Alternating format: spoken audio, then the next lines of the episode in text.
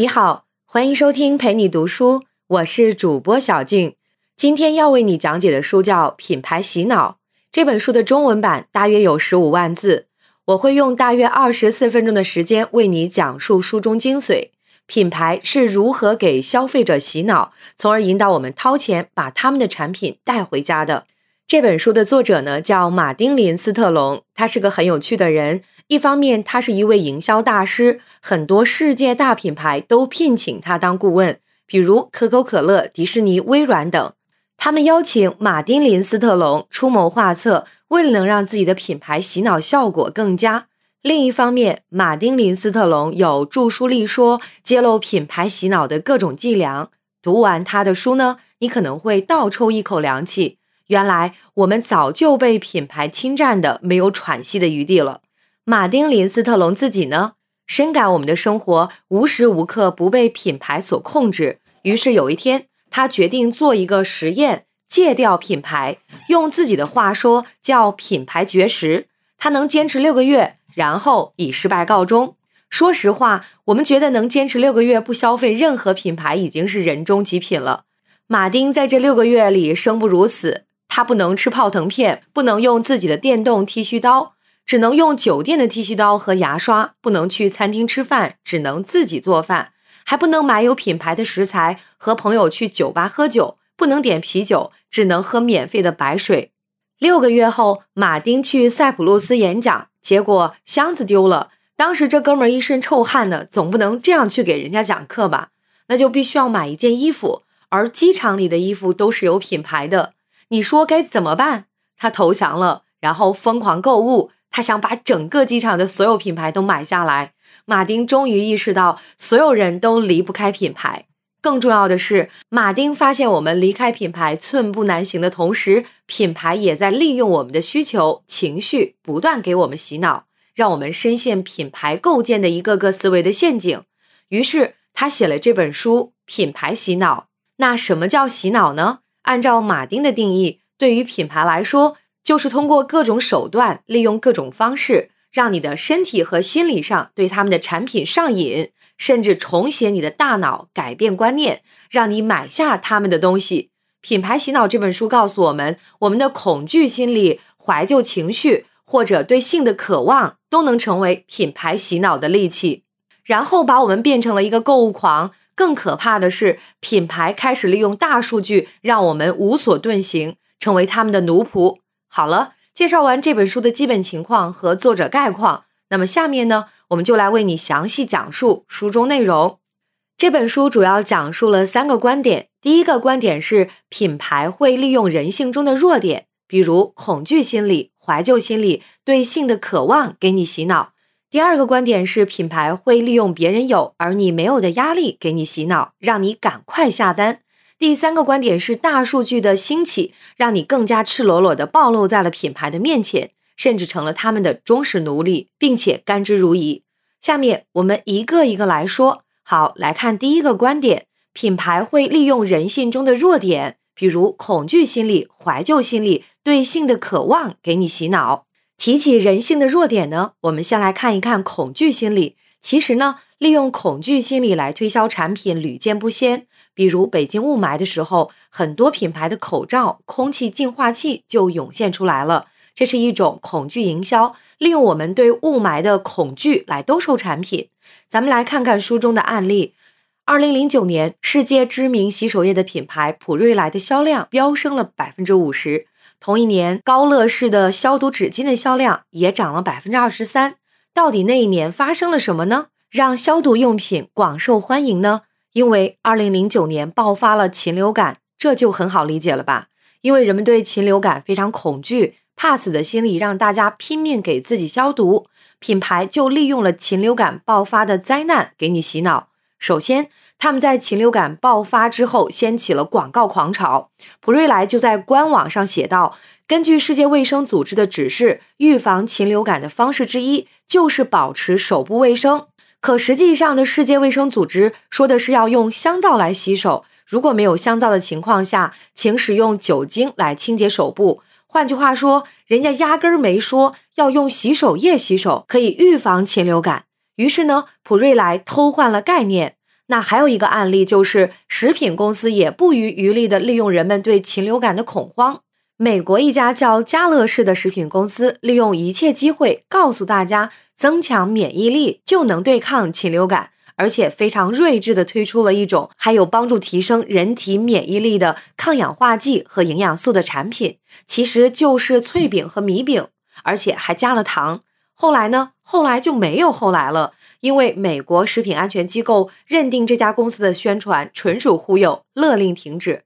那么，为什么品牌总是能够利用人们的恐慌来给你洗脑呢？答案当然很简单，因为恐慌造成了人们选择的非理性，焦虑感让人们盲目的听信了碎片化的宣传口径，然后就做了错误的决定，或者说是人们需要某种心理按摩。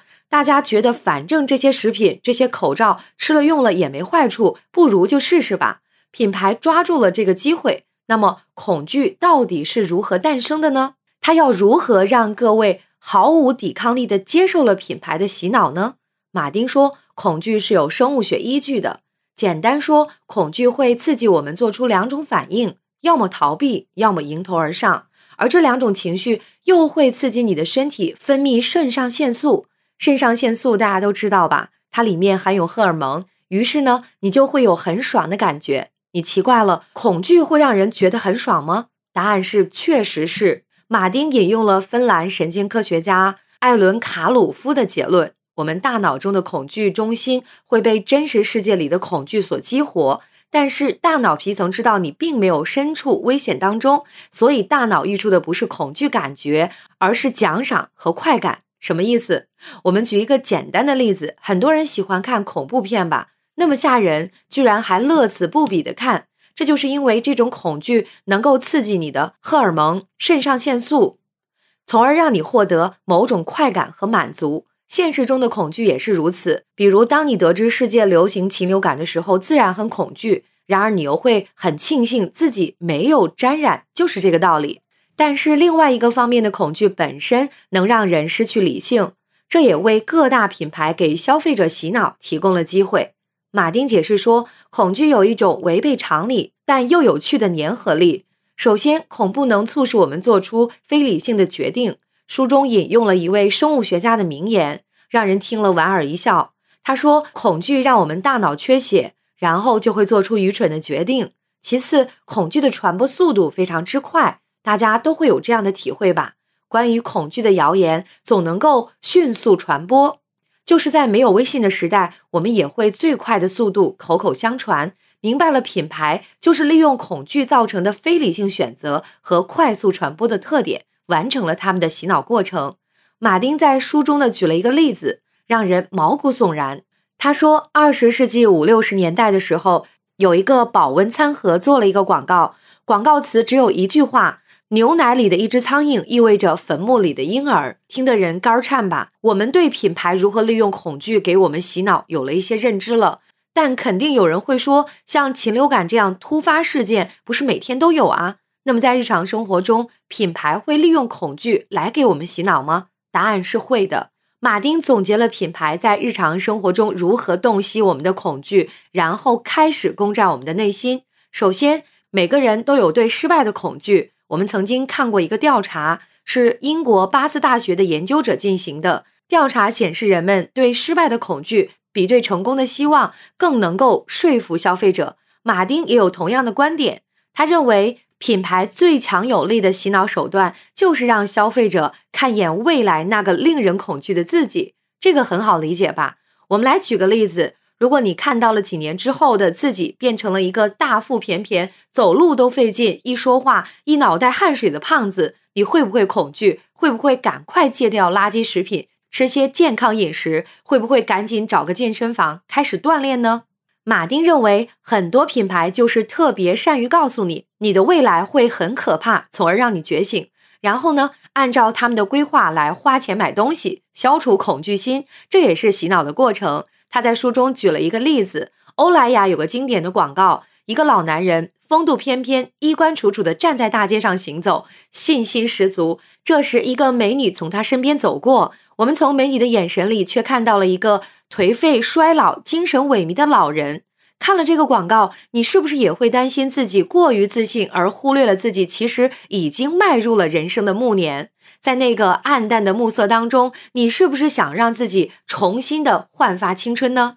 那么你就需要欧莱雅了。所以呢，品牌经常会利用我们的恐惧来给我们洗脑，从而达到让我们花钱的目的。马丁还引了一些行为学家的结论：一种无法抵抗的失控感会促使消费者急于去寻找某种形式的安慰。我再举个特别简单的案例啊，大家打开微信的时候，首先看到的是孤独的星球，孤独的小人面对着茫茫宇宙。这就是在利用我们对孤独的恐惧感，让我们迷恋上了微信这个社交软件。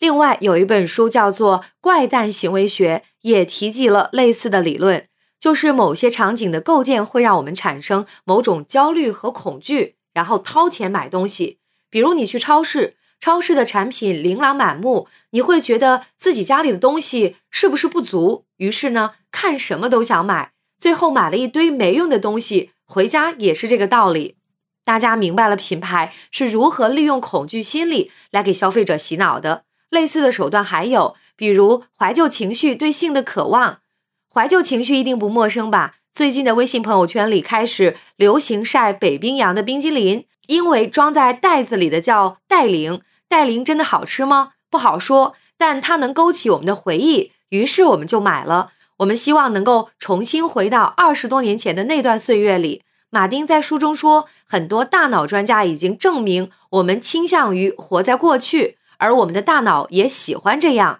很多品牌就善于利用我们对过去的依恋，给你洗脑。比如柯达的经典广告“柯达时刻”，它捕捉了我们的情感体验和经历。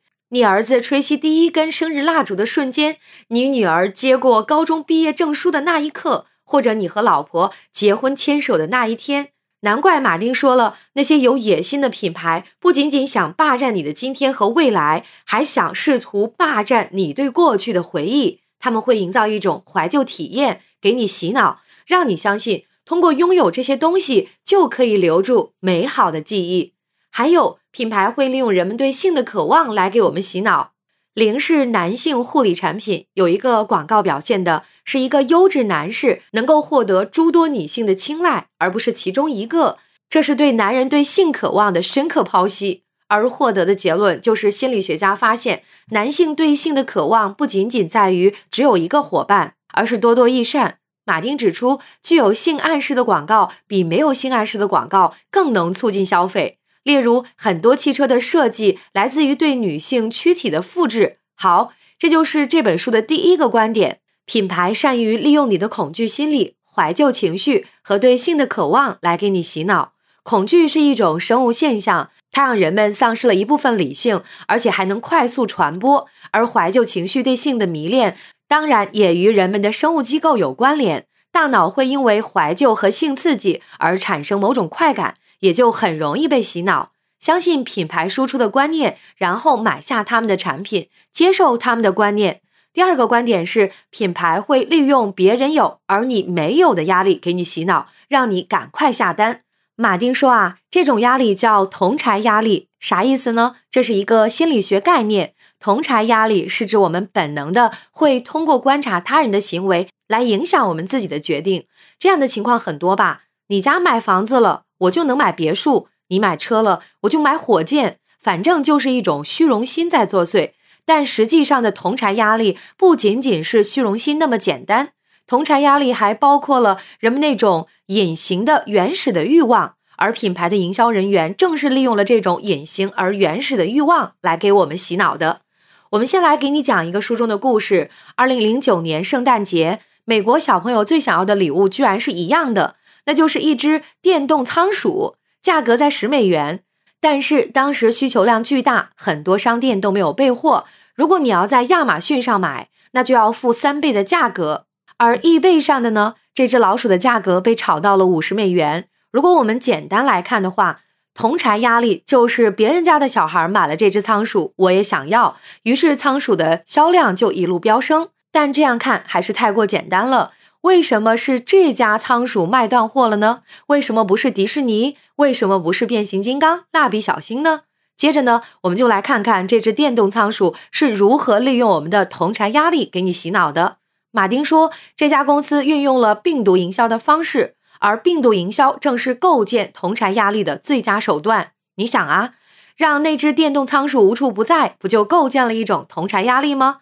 那么，这只仓鼠是如何使用病毒营销的呢？其实也不难，比如它在儿童医院、动物园或者棒球联赛这些小朋友们经常出没的地方，摆放了好多电动仓鼠作为赠品，还赞助了三百多场仓鼠聚会，邀请网红妈妈来参加，都说这只仓鼠好。同时呢，他们还买了一个电视节目，邀请妈妈和娃来讲述自己跟仓鼠的故事。总之，仓鼠无所不及其用的构建了一种现象，就是如果你不把仓鼠买回家，你就 out 了。但是还没完，接下来仓鼠的制造商开始玩起了饥饿营销，刻意的减少库存，结果就是给大家造成了一种供不应求的假象。于是你的同柴压力就会更大，于是你就想用各种方式来购买这只让人烦躁的仓鼠。如果用一句话来形容这种同柴压力是什么呢？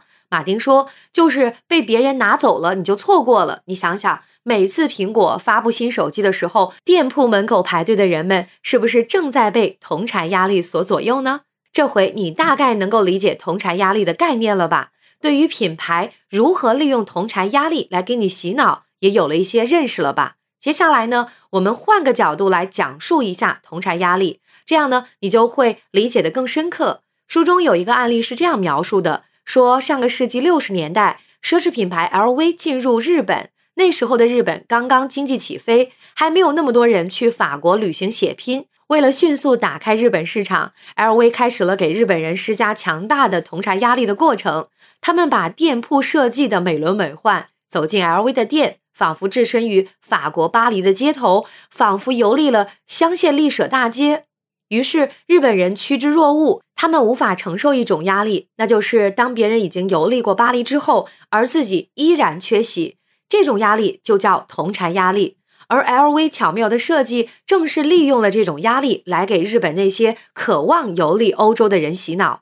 马丁还认为，排行榜这个东西对于解析同柴压力有着强悍的说服力。他举了苹果的 iTunes 案例。在 iTunes 的页面上，总会有各种推荐和榜单一样的东西，比如说我们在看什么，我们在听什么，现在的热门是什么等等。马丁认为，苹果之所以这么做，并不是单纯为了给消费者推荐产品，而是在暗示消费者，我们苹果的专业团队励精图治，帮你们精挑细选了各种产品，一定是你的最爱。而事实上，很多登上 iTunes 首页上的歌曲，都是供应商花钱买的。好，现在你大概明白了吧？同柴压力一方面利用外在的压力，让你不知不觉的陷入了某种别人有我也得有的欲望当中；另一方面，品牌也会利用你的同柴压力，通过排行榜等各种推荐途径给你洗脑，让你意识到不买这些东西，你可能就落伍了。马丁呢还提到了一个有意思的观点，在这儿呢也分享给大家。他认为同柴压力也是有地域区别的，亚洲人的这种压力最大。马丁说：“走遍了世界南北西东，发现亚洲人对于消费最热衷。一个老爷们儿可有几块价格昂贵的手表，一个女人省吃俭用就为了买一个普拉达的包，这在亚洲司空见惯。然而欧美人则很难理解。那么这个同柴压力有什么关系呢？马丁认为，像中国、印度或者俄罗斯这些新晋崛起的国家更渴望获得认可。换句话说吧。”他们的同柴压力更大，他们渴望能够受到全世界的尊重，于是迷恋那些奢侈品牌。马丁的原话是：“名声越大越引人注目，越是放肆的昂贵越好。”这就是本书的第二个观点：品牌会利用同产压力给你洗脑。同柴压力就是指我们本能的会通过观察他人的行为来影响我们自己的决定，而品牌通常会利用这种心理来给我们灌输你该买这个东西了，于是你就被洗脑了。第三个观点是大数据的兴起啊，让你更加赤裸裸的暴露在了品牌的面前，甚至成为了他们的忠实奴隶，并且甘之如饴。你可能已经意识到了互联网时代个人信息越来越暴露无遗，但实际上可能比你想象的还要可怕。马丁认为，对于消费者数据的挖掘是一个巨大的产业，价值超过了一千亿美元。那么，数据挖掘或者我们现在说的大数据到底是什么概念呢？马丁给我们进行了一个简单且易懂的解释，那就是营销行业的知识挖掘和消费者洞察。品牌就是根据追踪和分析你的消费行为，然后依赖于这些数据来说服或者操纵你的购买行为。你可能说了，会有那么可怕吗？我的消费行为真的这么容易被操控吗？事实上确实如此。马丁从营销数据上发现，商家如果知道你的喜好，然后给你一次免费试用的机会。那么你就会有百分之八十的可能性购买这个产品，而且使用周期能达到一年半以上。除了免费试用，商家还有别的手段吗？马丁重点分析了优惠券这个东西是如何操控我们的购买行为的。优惠券的记忆大家都应该有吧？比如说，我们小时候想去吃麦当劳、肯德基，一定会四处找同学要优惠券。如今优惠券的形态发生了变化，那就是从纸质的变成了电子的，跑到了手机应用当中。比如大众点评里的优惠券、团购券等等。马丁告诉我们一个触目惊心的事实：如果你认为优惠券只是让我们享受了一次价格优惠，满足了我们占便宜没够的心理，那就大错特错了。其实一个电子优惠券呢，完全能够暴露你的各种信息。马丁说，越来越多的零售商收集了你使用优惠券的信息，然后把他们数据库中关于你的资料匹对整合。这样下来，你的年龄、性别、收入、购买的历史，或者你使用手机应用的习惯，甚至你家里的宠物是猫是狗，都会被他们采集到。因为每一个手机都是一个 IP 地址。我记得有一位大数据专家说过这样的话。说强大的数据挖掘公司都有能力围绕一个特定的 IP 进行数据剖析，他们可以发现你究竟喜欢短裙还是帽子，而你能接受的折扣是五折还是八折，他们都能够洞若观火。马丁还举了一个星巴克的例子，这个案例好像我们大部分人都亲身体验过，就是星巴克推出了一个活动，让消费者用手机记录下每一次在星巴克的消费。比如买了什么饮料，花了多少钱等等，然后当你记录了十五次之后，就可以免费喝一杯星巴克的咖啡。看起来是一个划算的买卖，但实际上星巴克可没有那么慷慨。他们正是利用每个人的这十几次的记录来掌握你的消费喜好，然后试图推出更能打动你的福利。星巴克副总裁布拉迪布鲁尔说：“我们通过优惠活动收集的资料去了解人们的购买行为，从而获得某种关联性。当然，除了优惠券，还有很多东西暴露了你的消费习惯和喜好，比如你在电商平台上浏览的痕迹，你用信用卡消费的数据，你在超市、商场办的积分卡，都有可能暴露你的信息。”马丁总结说：“我们购买的品牌就是一窥我们灵魂的窗口。”而这种窥视比我们想象的还要强悍。马丁举了一个有趣的例子，在加拿大有一家连锁杂货铺，这家店铺的数据显示，买了椰子的顾客同样会买预付电话卡。搞笑吧？椰子的电话卡有什么关联呢？原来买椰子的大部分顾客是东南亚人。大家知道，东南亚人喜欢用椰子做菜，而东南亚人当然也有买电话卡跟家里老娘联系的需求。如果超市能够了解这样的消费习惯，是不是就能够卖出去更多的东西呢？其实，这样的消费行为在零售领域叫做临界空间。简单说，就是把两种看似不相关联的东西放在一起，但是呢，会对同一类目标消费者产生吸引力。那么，大数据的挖掘其实为临界空间提供了更好的手段。马丁举了一个英国高端百货店玛莎百货的案例。几年前呢，玛莎百货通过数据发现，购买印度风格餐具和印度食品的人越来越多。管理者意识到，肯定有大量印度一代和二代来店里购物了。接着呢，他们就在店里开设了货币兑换业务，还开展了英国国内旅游业务。也就是说，如果一个印度人在这里能够买吃的、用的，还能兑换货币，同时用玛莎的积分卡预订旅游线路，能享受折扣，这就是临街空间的妙处。好，这就是本书的第三个观点：大数据的兴起，让我们更加赤裸裸地暴露在了品牌的面前，而品牌变成了一窥我们灵魂的窗口。我们也成了他们的忠实奴隶，并且甘之如饴。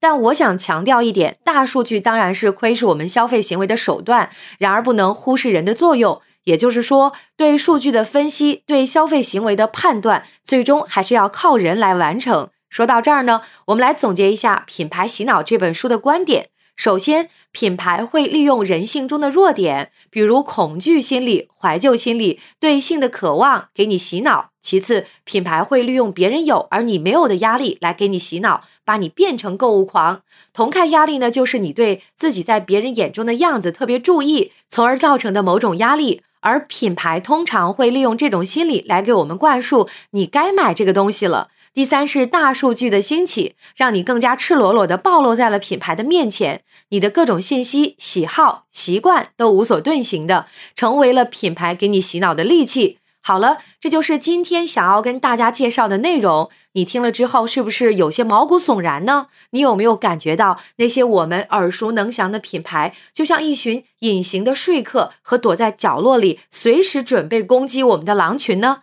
他们太可怕了，在暗地里利用我们的各种情绪，潜移默化的就占据了我们的内心。但是这本书的目的，并不是要让你和品牌敌对。或者是教导你放弃品牌，连作者放弃品牌都失败了，更何况你我呢？这本书其实是希望让我们明白，作为消费者，我们对一些品牌的毒害要学会反击，让我们更加理性的去面对消费这件事，让我们对买什么或者不买什么做出更加稳健精明的决策。这就是这本书的目的所在。感谢关注，陪你读书，欢迎点赞分享，同时可以打开旁边的小铃铛，陪你读书的更新会第一时间提醒你。我是主播小静，我们下期再会。